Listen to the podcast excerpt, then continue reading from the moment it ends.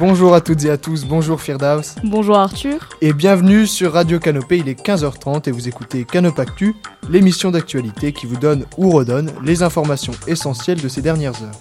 Dans l'émission d'aujourd'hui, Élise nous parlera d'Abdelaziz Bouteflika et de la présidentielle algérienne. Puis nous ferons le point avec Emma sur le grand débat national et sur les décisions concrètes promises par Emmanuel Macron. Nous évoquerons ensuite le chômage avec Mathilde et nous finirons avec Inès et la rubrique sport. Et d'abord, cette information qui nous vient d'Algérie avec l'annonce du retrait de la candidature du président sortant à l'élection présidentielle. Élise, vous pouvez nous en dire plus Bien sûr, donc d'abord j'aimerais rappeler que la France et l'Algérie sont des pays très proches. La France a colonisé l'Algérie en 1830 et celle-ci est devenue une république démocratique en 1962. Ces deux pays ont gardé de bonnes relations et des liens particuliers. Quelle est la situation actuelle en Algérie? Le 3 mars, le président Abdelaziz Bouteflika annonce qu'il renonce à sa candidature pour les élections présidentielles du 18 avril. Bouteflika, qui est actuellement à son quatrième mandat, est revenu en Algérie après deux semaines d'hospitalisation. En effet, l'état de santé du président algérien s'est fortement dégradé depuis son AVC en 2013. Et comment réagissent les Algériens euh, dans la rue? Les Algériens sautent de joie devant leur télévision, tandis que d'autres manifestent dans les rues pour exprimer leur joie avec un drapeau dans la main. Quelles annonces euh, ont été faites par le président?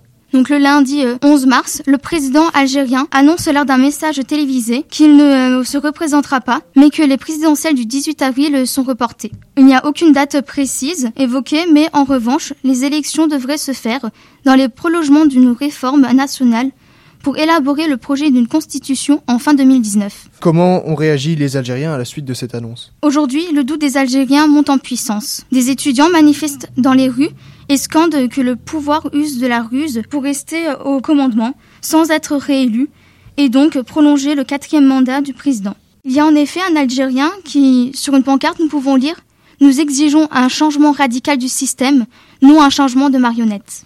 Et quelles sont les conséquences de cette annonce en France? En France, le président de la République salue la décision de Bouteflika et espère une nouvelle dynamique qui satisfera tous les citoyens d'Algérie. Il y a aussi eu de nombreuses manifestations pour exprimer leur joie dans différentes villes, comme Paris, où il y a eu environ 10 000 personnes, et en Marseille, environ 6 000 personnes se sont rassemblées. On peut donc remarquer différentes réactions suite à cette annonce en France comme en Algérie. En effet, les Algériens sont heureux que leur demande du refus de la réitération du mandat de Bouteflika, mais le doute s'installe qui provoque ainsi euh, des manifestations. En revanche, en France, l'ambiance est festive et les Français sont heureux pour les Algériens. Merci Élise. Et en politique, toujours, en France, le grand débat organisé par Emmanuel Macron touche à sa fin. Bonjour Emma, pouvez-vous nous en dire quelques mots Bonjour Firdaus, oui. Lancé le 15 janvier 2019, le grand débat national, qui est un débat public, tente de mettre un terme au mouvement des Gilets jaunes qui perdure depuis novembre 2018. Au programme, quatre thèmes ont été abordés. Transition écologique, l'organisation de l'État, démocratie et citoyenneté. Comme c'est un débat public, les Français peuvent interagir et poser des questions sur des sujets qui n'ont pas été évoqués. Cependant, les jeunes se sentent un peu à l'écart et aimeraient participer eux aussi au débat. Le ministre de l'Éducation, Jean-Michel Blanquer, a donc réagi en leur proposant d'organiser des débats sur l'environnement dans tous les lycées de France ce vendredi 15 mars. Qu'est-ce qui va probablement être mis en place par la suite? Il est dit que des décisions seront prises notamment sur les quatre thèmes initiaux, mais on suppose qu'on puisse avoir des surprises et il a été évoqué que des propositions sur des sujets comme la lutte contre la spéculation, les différences salariales ou encore l'accès aux soins seront probablement faites. Nous aurons de véritables propositions et décisions mi-avril. Quelle suite Emmanuel Macron veut-il donner au débat national? Emmanuel Macron souhaite redonner la parole aux Français par le biais des conférences régionales. Et on se pose encore la question si un référendum sera oui ou non organisé afin de clore ce débat. Merci Emma. Continuons maintenant avec Mathilde. Bonjour Mathilde, qui va aborder avec nous la question du chômage. Bonjour Firdaus. L'association Solidarité vient de publier son deuxième baromètre sur le chômage. Elle nous apprend qu'une majorité de Français a déjà connu des interruptions d'emploi. Cela entraîne de la précarité, de l'anxiété et du stress. Mais y a-t-il des offres proposées aux chômeurs? Euh, Oui. Pourtant, des offres existent, mais les demandes ne suivent pas toujours. Pire encore, des personnes surdiplômées se retrouvent à travailler dans des emplois qui ne leur correspondent pas. Comme Cécile, 26 ans, qui peine à trouver un emploi après sa sortie d'école d'architecture et qui a dû accepter de prendre un poste de vendeuse au bon marché. Le taux de chômage des jeunes diplômés a doublé entre 2001 et 2016, passant de 5 à 10% Mais pourtant, il existe des secteurs qui recrutent mais qui ne trouvent personne.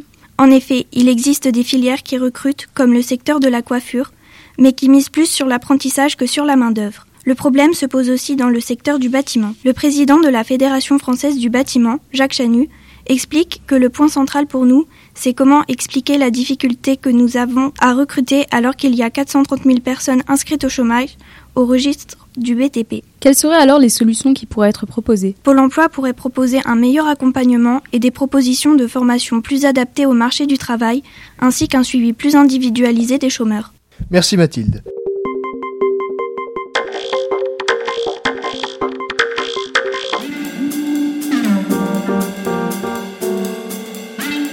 Lui ne s'est pas fait prier pour reprendre son poste. Zinedine Zidane devient l'entraîneur du Real de Madrid pour la deuxième fois dans sa jeune carrière de coach.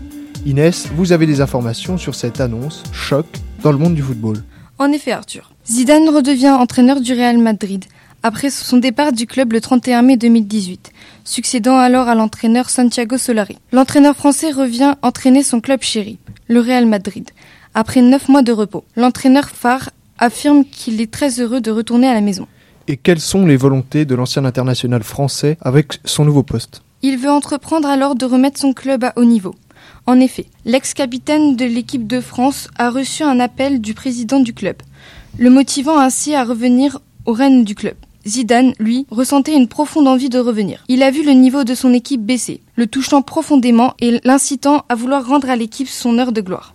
Et quels détails pouvez-vous apporter sur le nouveau contrat qui lie le Real de Madrid et son nouvel entraîneur? Il a signé pour rester sur le banc du Real jusqu'en juin 2022 et a déjà imaginé des prochaines recrues dans son équipe car il est aussi chargé du recrutement. Le vainqueur des multiples Ligues des Champions n'a pas peur d'endommager son image. Il ne pense pas à cela. Il pense au bonheur et au niveau de son équipe.